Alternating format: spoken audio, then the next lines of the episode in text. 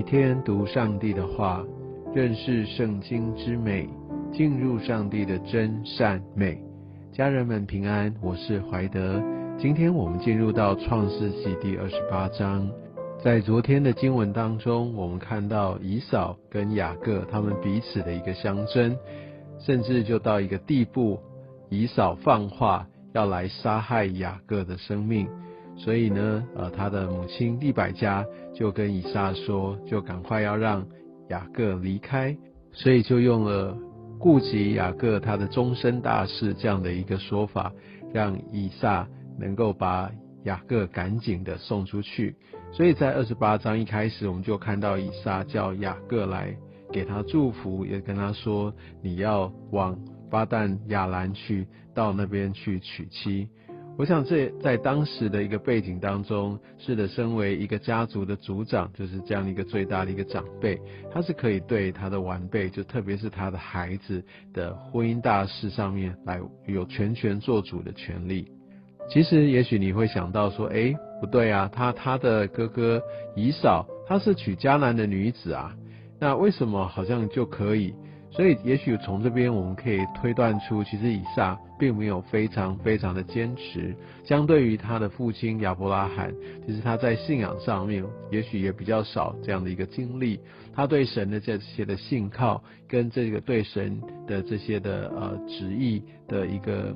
执行度，也相对来说，也许不如他的父亲那样子。但起码我们可以看到，因为以撒他没有一个很坚定的态度，没有好好的来要求他的孩子，更不用说我们知道他们家庭当中的悲剧，也许有一部分也是因为他对孩子的偏心。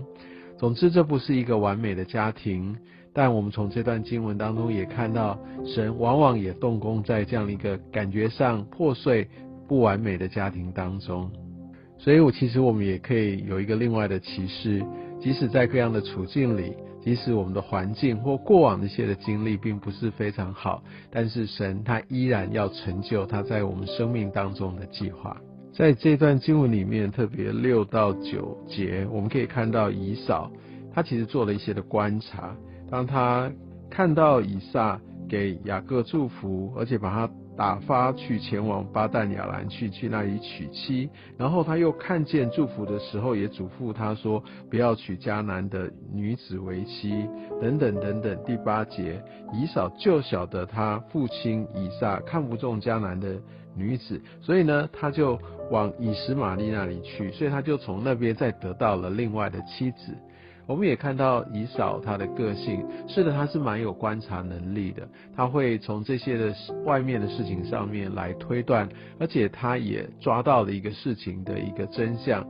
但他所做的方式呢，他也是用肉体的方式，用世界的方式。其实某种程度，这段经文也在指着，虽然以斯玛利啊，我想以扫这都是属肉体的，我想这没有错，但里面有一个核心在于。其实以扫他就是用一些外在的行为，想要去得到他父亲的喜悦。这也提醒到，当基督徒是抓住这个律法，想要透过一些的好行为，或者很敬虔的宗教的行动，想要得到上帝的喜悦，其实这是行不通的。我们需要透过圣灵，我们需要真正抓住神的心意，我们需要谦卑自己。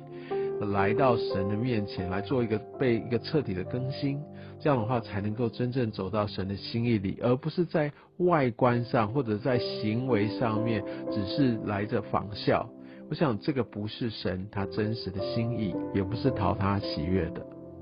从十一节开始，我们可以看到雅各，呃，他在伯特利，他遇见了神，他看到那个天梯。我想这是一个他经历上帝的一个时刻。记不记得在昨天的经文当中，其实他在对他父亲说：“哦，那是你的神，那是你的神。”其实我想神这个时候来第一次来对真正对雅各来显现，他们开始有一个比较亲密的一个互动。但我们必须注意到，第一个这样的一个亲密的互动是上帝主动的，上帝往往主动去来对我们显现，主动来让我们有机会与他相遇。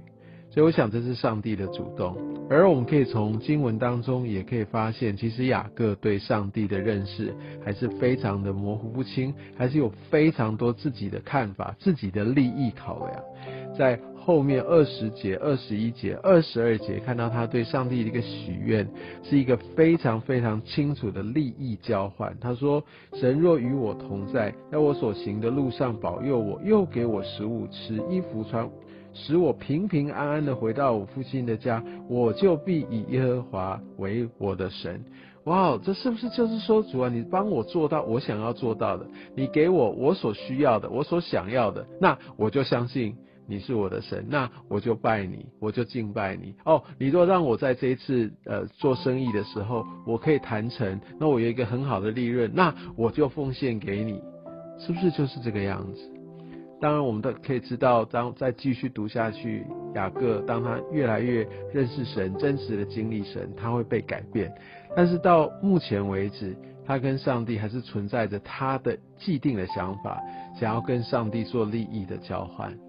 我想这个给我们很深的一个提醒。也许有些时候，我们也真的很想要跟神做这样的一个交换，但。当我们随着神他的一步一步的带领，神也刻意的会用一些环境带领我们，能够更深的、更准确的能够抓住他的心意。所以我也相信，这也就是神给我们的恩典。愿上帝来祝福我们每一个人。